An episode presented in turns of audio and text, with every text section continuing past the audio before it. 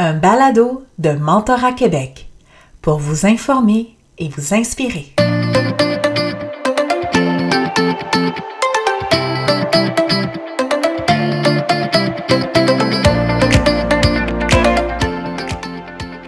Aujourd'hui, nous recevons M. Michel Lozo, auteur de l'article L'ange investisseur et son entrepreneur, une relation de mentorat, publié dans la Trousse mentorale 2023. Michel Lozo est président du conseil d'administration d'Ange Québec. Il est lui-même ange investisseur, administrateur de société et coach de dirigeants. Il est aussi associé investisseur dans la société de capital de risque Framework Venture Partners de Toronto. Il détient des participations dans une vingtaine de sociétés privées et siège à plusieurs conseils d'administration de ces dernières. Durant plus de 30 ans, il a fait carrière principalement dans le monde du conseil et des technologies de l'information. Au cours des années, on le retrouve avec Anderson Consulting, SHL System House et Oracle, où il a assuré la direction générale des services professionnels au Canada de 1995 à 2001. Il a aussi œuvré dans le monde bancaire avec la Banque nationale du Canada, où il a occupé le poste de premier vice-président commerce électronique. Établi en France de 2009 à 2014, il a été vice-président exécutif et administrateur du Cercle des dirigeants d'entreprises franco-québécois. Il a exercé son métier de coach à Paris tout en participant à des ateliers littéraires qui l'ont amené à écrire quatre ouvrages, des romans, nouvelles et essais. Intéressé autant par l'être humain que par la technologie, nous sommes très heureux de recevoir Michel Lozo pour ce balado.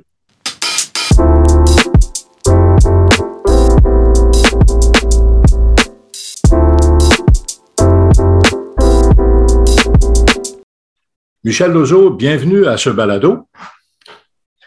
Ben, merci Yvon de me recevoir. Alors, je dois dire que Michel et moi, euh, nous nous connaissons depuis presque 20 ans et que nous avons même été collègues dans une firme de coaching exécutif. Alors, nous allons nous tutoyer. Euh, d'abord, merci Michel d'avoir accepté d'écrire un article pour la trousse mentorale concernant le mentorat et les anges financiers. En fait, euh, nous t'avons demandé de rédiger un article sur ce sujet, car si on pense à l'image de l'ange, c'est l'idée de, protection qui nous vient à l'esprit. Et en mentorat, l'idée de protection n'est jamais très loin d'ailleurs. En fait, en anglais, et même parfois en français, on utilise le mot protéger pour parler de la personne mentorée. Alors, est-ce que c'est une fausse idée de ce qu'est un ange financier, Michel? Ben, en fait, la raison pour laquelle ça s'appelle ange, euh, c'est pas, c'est pas inutile, c'est pas, euh, il y a une vraie raison, c'est que à ce stade de développement des entreprises, il y a un niveau de risque qui est suffisamment élevé pour que ce soit pas n'importe qui qui le prenne. Alors, cette étape-là, elle vient tout de suite après ce qu'on appelle les trois F. Les Friends, Families and Fools. OK? Alors, une fois que mon oncle, ma tante a mis les sous pour aider à démarrer l'entreprise, puis l'entreprise a besoin d'encore un 200, 300, 500 000 dollars. Là, c'est la catégorie des anges qui embarquent avant d'avoir les investisseurs professionnels et les fonds d'investissement. Alors, c'est pour ça qu'on les appelle les anges. Parfois, j'ai entendu aussi une autre expression qui est pas mal du même registre, qui s'appelle investisseur providentiel. Alors, l'idée de la providence euh, revient là aussi. La, main de Dieu, presque. Ben, je ne sais pas si c'est la main de Dieu ou celle de Adam Smith, mais euh,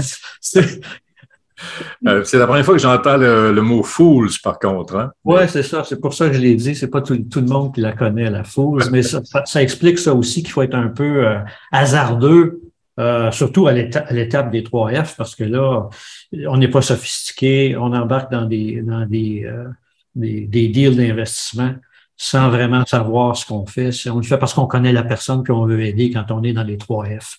Mais quand on passe aux anges, bien là, on connaît plus ces gens-là. On va vraiment vers des étrangers et qui sont prêts à prendre un niveau de risque supplémentaire. Alors, ce n'est plus ce qu'on appelle du love money. Euh, Ça, c'est l'autre. Les trois F, c'est le love money, exactement. Ah oui, oui, oui. Alors, euh, d'autre part, une autre raison, en fait, deux autres raisons qui nous ont incité à te demander de creuser le, le sujet du lien entre l'ange financier et le mentorat, c'est le fait que tu es aussi un coach, mais également un écrivain. Et euh, si mes informations sont à jour, euh, tu as publié jusqu'à maintenant quatre ouvrages. par exemple, un, c'est quoi l'affaire? Fernando, Ariane et les autres. Fugue en de France, Faculté affaiblie. Et si je prends le livre Fernando, Ariane et les autres, qui est une série d'histoires inspirées de Coréenne en coaching, alors que exerçais ton métier de coach à Paris, il semble qu'on peut faire des rapprochements entre le coaching et le mentorat. Par exemple, euh, le coach aide à prendre du recul, tout comme le mentor d'ailleurs. Alors, est-ce que tu as réfléchi au rapprochement qu'on peut faire entre les deux approches, mais aussi aux différences? Oui, tout à fait. Euh, en fait, j'ai même fait des présentations là-dessus. Il y a beaucoup de, choses en commun entre le coaching et le mentorat. Les objectifs poursuivis sont les mêmes. Et ce qu'on essaie de faire, c'est vraiment d'améliorer la performance euh, de la personne comme, comme gestionnaire. Ce qui différencie, c'est, c'est surtout euh, la posture. Souvent, les gens qui sont des mentors sont dans l'entreprise ou dans des entreprises semblables, alors que le coach, lui, fait ça de façon plus professionnelle. C'est son activité principale. Une des grandes différences, c'est que le coach euh, est rémunéré alors que le mentor souvent ne l'est pas. mais dans les deux cas, on parle autant de savoir-être que de savoir-faire. Mais quand on parle du coaching, on est plus sur le savoir-être, ok, pas zéro savoir-faire non plus. Il faut pas être, faut pas être dogmatique. Quand ton client te demande de parler de quelque chose que tu connais, ben tu dis pas je m'excuse, je suis un coach, je peux pas te parler de ça. Mais quand on est un mentor, la ligne est un petit peu plus vers le savoir-faire. Oui, on touche le savoir-être, mais on est moins dans l'émotion, qu'un coach euh, peut l'être parce que le coach est habitué d'aller dans les sujets un petit peu plus personnels, un petit peu plus émotifs. Mais en gros, c'est ça les grandes différences. Mais dans les deux cas, on, euh, le coach et le mentor, on, euh, on est dans l'écoute et le questionnement. Tout à fait. Tout à fait. Ça, c'est, ça fait partie des choses qui sont semblables. Mm-hmm. OK. lorsque tu étais en France, j'ai parlé tout à l'heure de ton séjour à Paris, je comprends que tu t'es aussi rapproché du monde du mentorat pour entrepreneurs avec euh, le réseau M, à l'époque maintenant le réseau mentorat. Alors, comme je l'ai mentionné plus tôt, tu as aussi écrit un livre sur ton séjour en France, dans Fugue en sol de France. Alors, est-ce qu'il y a des différences notables entre l'entrepreneur typique français et celui du Québec, ainsi que le type de mentorat qui se fait pour l'accompagner? Moi, ce que j'aime à, dire quand on me pose cette question-là, je fais la comparaison avec un arbre. Puis l'écorce des arbres est très différente. Mais une fois qu'on a percé l'écorce, qu'on arrive au centre, là, on découvre l'être humain et, son âme, si on veut parler de ça. Et ça, d'après moi, c'est universel. Les émotions sont pareilles chez un Africain qu'un Européen ou un, Montréalais. Alors, la différence, c'est quand on, quand on arrive sur les actions à prendre. Là, on va être dans l'environnement social qui est très différent. OK? L'émotion qui va être ressentie face à une situation va être la même. La façon d'interroger ton coaché pour le faire parler, le faire se mieux comprendre, le faire se remettre en question, ça, c'est tout pareil. Mais après ça, les circonstances sociales dans lesquelles il va se, se, se mettre en action vont être très différentes. Par exemple, en France, il y a une tolérance beaucoup plus grande à la confrontation dans les milieux d'affaires, dans les réunions d'affaires qu'il y a au Québec. Hein. J'aime donner l'exemple d'un entretien d'embauche. Nous on appelle ça une entrevue, mais en France, ils appellent ça un entretien d'embauche. Ben, le Français qui vient passer une entrevue au Québec sort de l'entrevue puis il est sûr qu'il y a le travail. Pourquoi? Parce que les gens chez nous sont bienveillants, posent des questions. Alors, quand il va recevoir sa lettre comme quoi il est refusé, il ne comprend pas. Il comprend pas. Parce qu'en France, l'entretien d'embauche est pas mal plus agressif. Et la le Québécois, on va faire l'inverse. Le Québécois qui sort de l'entretien d'embauche en France, qui a l'impression que ça fait passer dessus par, par un rouleau compresseur, il peut recevoir sa lettre comme quoi il est accepté, puis il comprend pas parce que les gens ont été très. Alors, tu vois, c'est vraiment le culturel qui va être différent. Les gens vont accepter de se confronter dans des réunions d'affaires, sortent de là, ils vont prendre un verre ensemble. Alors que nous, au Québec, on est plus conciliant. C'est un exemple. Alors, puis l'autre chose qui est très différente entre les Français et les Québécois, c'est la hiérarchie. On ne remet pas en question son patron. En fait, on, on va même jusqu'à dire des faussetés pour être certain qu'il va être d'accord qu'on va être d'accord avec lui, qui va, qui va voir qu'on le supporte. C'est un petit peu comme presque monarchique. C'est presque, c'est presque un baron. Euh, un état-major dans l'entreprise en France, ça peut être comparé à une baronnie et, il faut être fidèle au monarque. c'est un petit peu, j'exagère à peine. Non, mais l'état-major, ça réfère aussi euh, à l'armée. au côté militaire. Oui, tout à fait, tout à fait. Ils sont beaucoup plus command and control, directifs, hiérarchiques. Alors, il y a des différences comme ça, puis il y a plein de bouquins qui ont été écrits là-dessus. Mais pour répondre à ta question, moi, je coach de la même façon.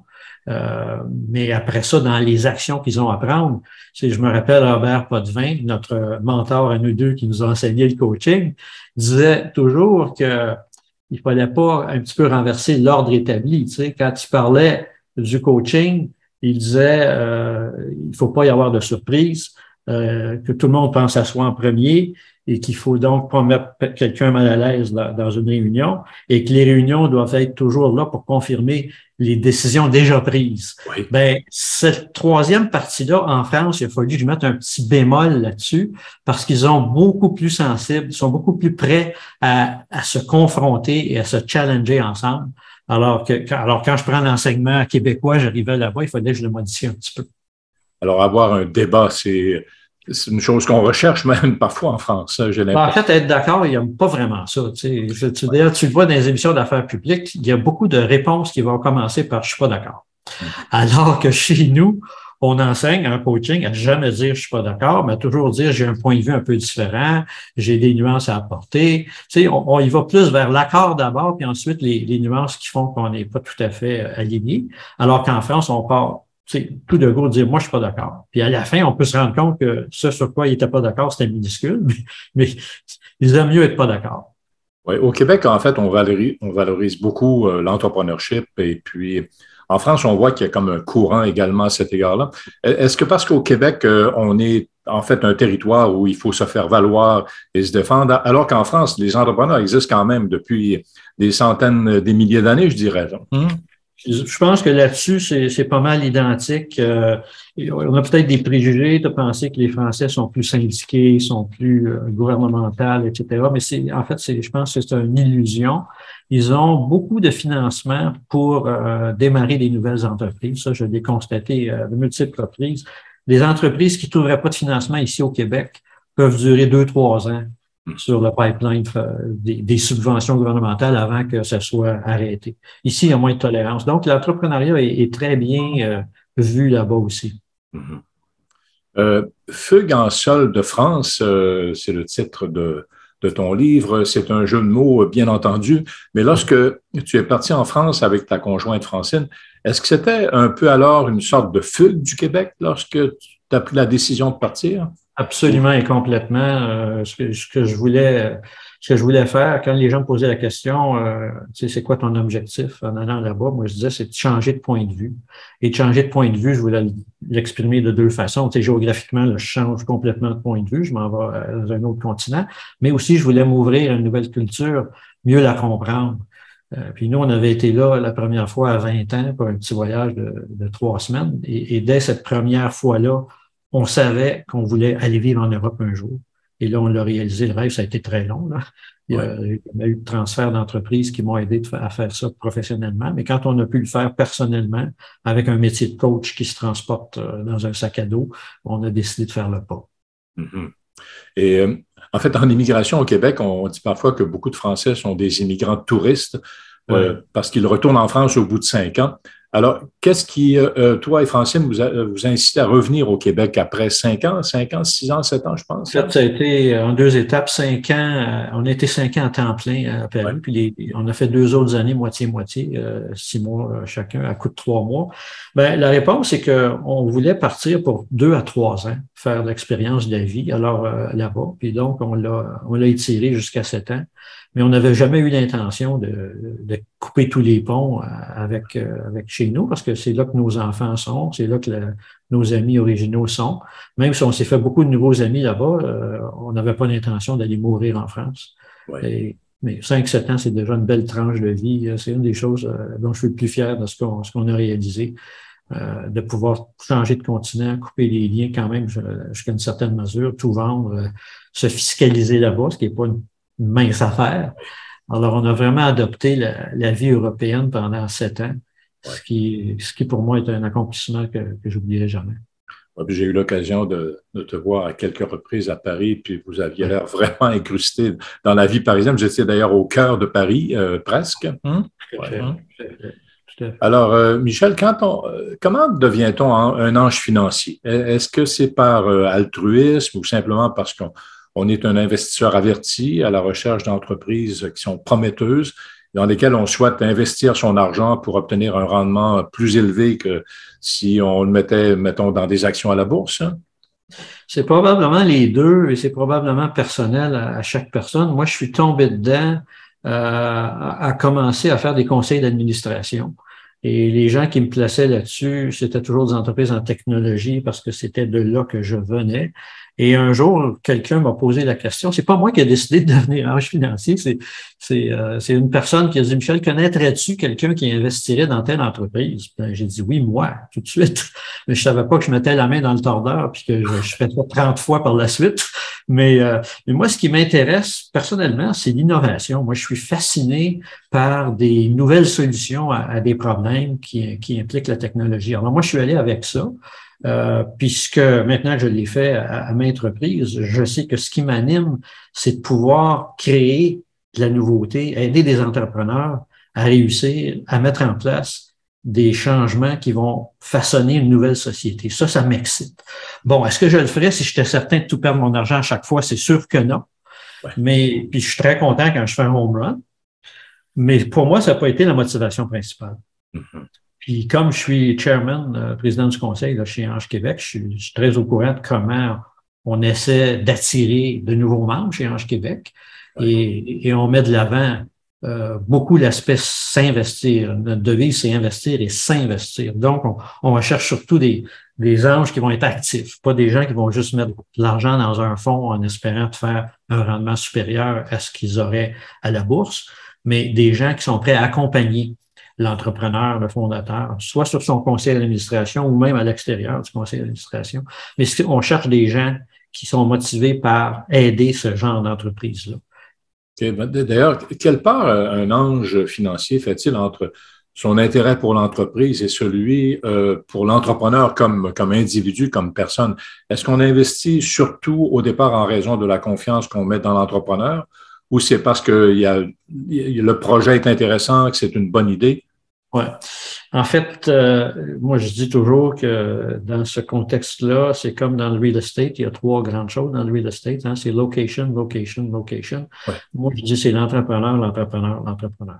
C'est sûr qu'il faut aimer son projet hein, pour être excité, mais si l'entrepreneur est moyen et si on n'arrive pas à penser que c'est vraiment un entrepreneur qui va réussir, c'est pas la bonne idée parce que le projet, lui, non seulement il peut changer, mais la plupart du temps, il va changer. Mm-hmm. Le projet qui nous est présenté à l'an 1, quand on le regarde rendu à l'an 4 ou 5, il y a eu ce qu'on appelle au moins un pivot, des fois deux pivots, qui vont faire que l'objectif peut être le même, mais la façon d'attaquer le marché, euh, même le produit qu'on va offrir, comment il va être décliné, tout ça peut changer énormément entre la première idée de l'entrepreneur. Alors, ce qu'il faut savoir, ce qui va rester constant, ça va être l'entrepreneur. Et si on n'a pas un entrepreneur qui est capable de réaliser qu'il s'en va dans un mur puis qu'il faut qu'il fasse un virage, ben on a, on n'a pas le bon entrepreneur. Si on en a un qui pas qui a pas d'écoute et qui aime pas ce qu'on lui dit quand ça le contrarie, on n'a pas le bon entrepreneur. Alors, le plus important, c'est l'entrepreneur et l'équipe fondatrice. Je dis un, mais des fois, ils sont deux ou trois. Et c'est là-dessus que moi, je me base pour décider euh, de faire un investissement ou pas. Euh, tout à l'heure, tu en as parlé un peu d'Ange Québec. Euh, quel est l'intérêt de faire partie d'une association comme Ange Québec au lieu, au lieu d'être un investisseur seul qui peut trouver des opportunités? On va en trouver euh, beaucoup plus facilement à travers un groupe parce qu'on on a un système pour aller les chercher. Donc, euh, le premier intérêt, c'est d'avoir ce qui s'appelle le deal flow, donc euh, être mis au courant d'entreprises qui recherchent du financement et qui non seulement en recherche, mais qui ont été préqualifiées par un groupe assez professionnel pour pas nous présenter n'importe quoi. Alors ça, c'est probablement le premier intérêt, mais il y a aussi l'éducation. Chez Ange Québec, on a sûrement une trentaine de, sujets sur lesquels on donne de la formation à nos membres, que ce soit sur l'aspect légal, les aspects d'investissement. Euh, il y a tout un vocabulaire à connaître, euh, les documents d'investissement. Alors, il y a une formation qui est très intéressante et il y a aussi un accompagnement important euh, au niveau des, des, documents qui vont être utilisés, des instruments financiers qui vont être utilisés. Euh, par exemple, quand moi, puis je n'ai pas fait tous mes, tous mes investissements, je ne les ai pas tous faits avec Ange Québec, il y en a que j'ai fait directement dans l'entreprise. mais je me rends compte que quand j'ai fait ça, puis que ça vire un peu mal, j'ai pas tous les moyens de protection que j'avais quand je l'ai fait avec Ange Québec. Quand, quand on fait un, investissement avec Ange Québec, notre, nos, nos papiers d'investissement, pour les appeler comme ça, là, le, la convention d'actionnaire, entre autres, vont faire qu'on a des droits de gestion contrôlés parce qu'on a généralement 100% du temps, on n'a pas le contrôle de l'entreprise. On a généralement 15-20% d'entreprise, puis ça, on peut l'avoir à 20 personnes. Ça fait que chaque personne peut avoir 1 de l'entreprise.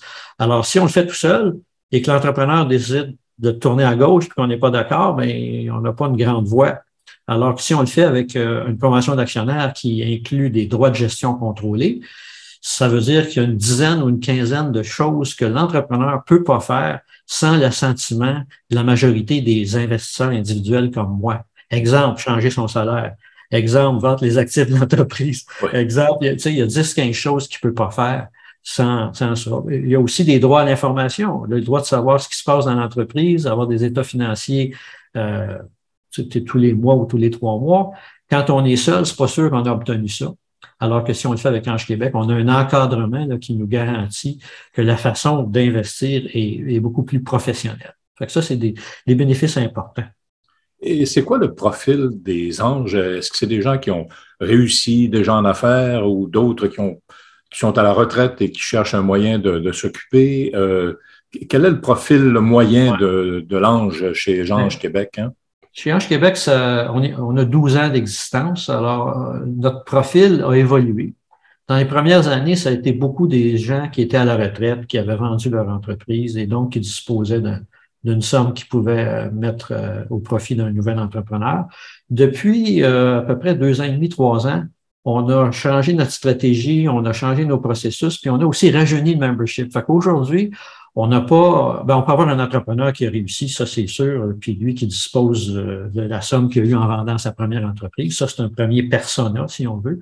Mais on a beaucoup de gens qui ont la quarantaine, peut-être 45 ans, qui ont, qui sont, euh, qui ont acquis quand même une certaine seniorité dans l'entreprise où ils travaillent, qui commencent à avoir des fonds disponibles pour ça et qu'on va embarquer chez nous avec l'idée qu'ils vont se bâtir un portefeuille graduellement jusqu'à leur retraite et que ça continuera par la suite. Mais c'est quoi l'investissement moyen euh, en général dans les... Ben, chez nous, le minimum est 25 000 par dossier. OK. Euh, puis, bon, il y en a qui vont mettre 100 000, mais ça s'arrête généralement là. C'est très rare qu'on va voir quelqu'un mettre plus que, que 100 000. la moyenne, on l'a fait, la moyenne est à 47 000 la dernière fois que j'ai vérifié par dossier. Mais il faut penser que si on fait ça, investir 50 000 dans l'entreprise aujourd'hui, il est possible qu'elle va manquer d'argent dans 12-18 mois et que, qu'on nous demande de suivre. Donc, il faut se garder des de financement, ouais. Il faut se garder ce qui s'appelle du dry powder, la, poudre de fusil euh, sèche. Alors, Michel, si, on parle maintenant de l'accompagnement qu'un ange peut faire de l'entrepreneur, est-ce que ça varie en, termes d'intensité en fonction de la taille de l'investissement ou ça dépend de la personnalité ou de l'expérience de l'ange. Par exemple, toi, tu es, un coach, tu as été formé comme coach. Est-ce que ça t'amène à être plus accompagnant, euh, je mets entre guillemets, des entrepreneurs avec lesquels tu as investi? Oui, je pense que ça part surtout de la, personnalité de l'entrepreneur, de sa réceptivité à, avoir de l'écoute puis à, vouloir se confier, ce qui est très variable d'un à l'autre. Pour moi, ça n'a rien à voir avec la taille de l'investissement. Je peux être euh, je vais agir de la même façon que j'ai mis 25 ou 100 000 dollars. Mais c'est, puis je pars pas avec l'idée que je vais les coacher. Hein. Je pars avec l'idée que je vais les accompagner, mais c'est pas pareil. Les accompagner, c'est plus dans le savoir-faire, euh, c'est dans le plan d'affaires, c'est dans la commercialisation, c'est dans la technologie. On est vraiment dans le concret. Et si je suis sur le conseil, là, ou sur, sur un comité euh, quelconque, aviseur, là, je peux développer une proximité avec l'entrepreneur et si lui a ce besoin-là de se confier, ben naturellement, je pense que j'attire les confidences parce que j'ai cette ça c'est pas volontaire, ça m'a toujours été dit comme coach que les gens avaient tendance à vouloir se confier à moi. Pardon, je suis pas différent quand je suis sur un conseil d'administration. Alors, les entrepreneurs qui recherchent ça, et c'est pas tous, va avoir plus d'ouverture pour dire euh, Michel, qu'est-ce que tu penses de ça? Puis je vis telle chose euh, euh, avec mon partenaire, ou je vis telle chose avec tel client ou avec tel fournisseur. Alors, puis ça, ben, comme, comme j'ai de l'écoute, je vais le faire, puis je vais, je vais agir au mieux de ma connaissance pour essayer d'aider le fondateur. Il y a certains anges, parce que j'en ai entendu, certains qui se voient comme des mentors aussi. Puis dans ton article, dans la trousse mentorale, euh, puis j'invite tout le monde à lire euh, ton article, tu dis qu'il y a quand même des limites à respecter. Et euh, c'est quoi ces limites que tu t'imposes, toi? Et quand, quand est-ce que tu as l'impression d'être plutôt un, mentor bienveillant? Les limites, il y a, deux, deux, facteurs principaux qui font qu'il y a des limites. Le premier, c'est que tu as une posture de patron quand tu es sur le conseil d'administration. Alors, on sait tous qu'on peut pas être euh, coach euh, de son propre employé ou mentor de son propre employé parce qu'on a on n'a pas la bonne posture, on a un lien hiérarchique, que ça pas les confidences. Hein. Quand tu as le pouvoir de mettre quelqu'un à la porte, c'est rare qu'il va vraiment s'ouvrir complètement. Alors, la posture de patron, c'est le premier obstacle. L'autre obstacle, c'est la gouvernance, parce que quand on est membre d'un conseil d'administration, notre rôle, c'est pas de prendre des décisions pour l'entrepreneur ou le fondateur, c'est de l'éclairer, c'est de lui fournir des conseils, mais à la fin de la journée, oh, ce qu'on nous apprend pour être administrateur, c'est que c'est nose in, fingers out. Donc, il faut mettre le nez dans tout, mais, mais pas les doigts. Et c'est sûr qu'à la fin, on a le droit de, de, de changer de, de, PDG, on a le droit de le mettre à la porte. Euh, si il continue à prendre des décisions avec lesquelles on n'est pas d'accord, c'est la limite. Mais il faut pas aller à l'autre extrême de faire du micromanagement de faire comme si c'était nous le, chef de direction. Il faut les laisser prendre leurs décisions. Alors ça, ça peut mettre aussi un frein euh, à, l'intensité de, de mentorat ou de coaching qu'on voudrait faire. Ça, ça c'est les deux obstacles principaux. Maintenant, qu'est-ce qui va faire que, parce que quand on m'a demandé d'écrire l'article au début, je me disais, non, c'est pas compatible, tu sais. J'en fais pas de ça, du mentorat. Mais j'en ai parlé à 4-5 de mes euh, CEO puis PDG, puis ils m'ont dit, non, non, Michel, euh, je peux te parler de tel moment où moi, j'ai senti que j'avais eu ton écoute à toi, puis ce que tu m'avais dit m'avait aidé. Fait que c'est comme ça que je me suis mis à, écrire l'article, que j'ai évoqué des moments où est-ce que ce que j'ai eu comme interaction avec mes, mes fondateurs peut s'apparenter à une forme de, coaching ou de mentorat. C'est pour ça, des fois, on voit le mentorat comme étant une continuité euh, dans le temps là, de plusieurs rencontres de mentorat, mais des fois, c'est des moments ou des, des, conversations, des dialogues qui peuvent avoir un impact important dans la vie de, de l'entrepreneur. Tout à fait. Tout à fait. Alors, dans, ton livre Faculté affaiblie, euh, tu racontes plusieurs histoires de personnes qui perdent leurs moyens à cause de, de distractions toutes sortes. Ça peut être aussi bien l'amour que d'autres égarements qu'on peut avoir dans la vie. Euh, alors, dans ton article, tu dis qu'il est difficile de concilier le rôle d'investisseur et de mentor, puis tu en as parlé un peu. Mais euh, qu'est-ce qui arrive quand tu vois qu'un entrepreneur en démarrage se laisse trop distraire, que, ses facultés de jugement sont affaiblies? Est-ce que ça serait d'ailleurs que par un accompagnement plus personnalisé, euh, quelle ouverture tu as généralement à parler de leurs défis personnels? Ben, encore là, c'est variable. Puis quand on fait le coaching aussi, euh, on, s'est fait, toi et moi, on a eu la même formation. On, s'est fait euh, enseigner que sur les sujets plus personnels, il faut pas, euh, il faut pas l'idée, il faut suivre. Hein? C'est pas nous qui les amène là. Mais si eux font l'ouverture, euh, Michel, ça va pas à la maison. Je pense que ma femme et moi, on va se séparer. Et il y a, je suis pas obligé de dire, écoute, moi, je veux pas aller là je peux dire, je vais, je vais t'écouter, mais je suis pas euh, un professionnel de cette relation matrimoniale-là. Je, vais te parler comme un ami. Je vais te parler comment, avec mon jugement d'être humain. Alors, c'est un peu pareil si mon entrepreneur euh, va sur des sujets qui deviennent personnels. Exemple, euh, la relation qu'il peut y avoir avec son cofondateur. Euh, ça peut être, pas ça peut, c'est toujours très, très touché. Et je me gêne pas pour donner des conseils à condition qu'ils soient bienvenus. Euh, j'ai un exemple que j'ai pas mis dans, dans l'article, mais j'ai euh, un entrepreneur qui, a fait une chose assez rare, c'est qu'il s'est embauché un PDG pour être son patron, ce qui, ce, qui, ce qui est vraiment très rare. Et est arrivé le moment où, évidemment, lui a 60 des actions, puis euh, cette personne-là en, avait 2 ou 3% Et cette personne-là, elle dit, écoute, c'est pas, pas raisonnable. Je ne devrais pas avoir une si faible propriété de l'entreprise si je suis PDG. Alors, j'ai carrément conseillé à, mon fondateur de donner un bloc d'action à cette euh, PDG-là qui s'est embauché pour que ça reflète la réalité, puis accepter. Mm-hmm. Alors, alors c'est ça, c'est un exemple où je suis plus allé peut-être dans, dans, du mentorat euh, que strictement jouer mon rôle d'administrateur. Mm-hmm. Oui, et euh, parce que, évidemment, si l'entrepreneur s'égare un peu, ça, met, ça peut mettre l'investissement à risque dans certains cas. Ouais. C'est sûr. Alors donc, finalement, euh, est-ce qu'un investisseur prend davantage une posture de mentor avec l'âge ou l'expérience, ou euh, si son intérêt demeure toujours euh, le rendement sur son investissement ou la protection de son investissement dans certains cas? je pense que le déclencheur, c'est plus l'envie d'aider. puis que cette envie-là, je pense qu'elle va être plus présente plus on a d'expérience. Hein, parce qu'évidemment, quand on a moins à apporter, euh, on a moins apporté, donc on ne peut pas le faire. Alors, c'est pas moi le déclencheur, c'est l'envie d'aider. Et moi, plus je prends de l'expérience, moins le rendement euh, prend de l'importance. Euh, alors, je pense que c'est un petit peu ça qui se passe avec tout le monde. Alors, il y a une partie socio-économique, si on pourrait dire, là, dans, le, dans l'expérience vécue avec, en étant un ange financier. Ben, c'est certain qu'on prend intérêt au développement économique du Québec euh, si, on, si on veut faire ce métier-là, parce que ça, ça remplit un besoin euh, qui, est, qui, est, fondamental.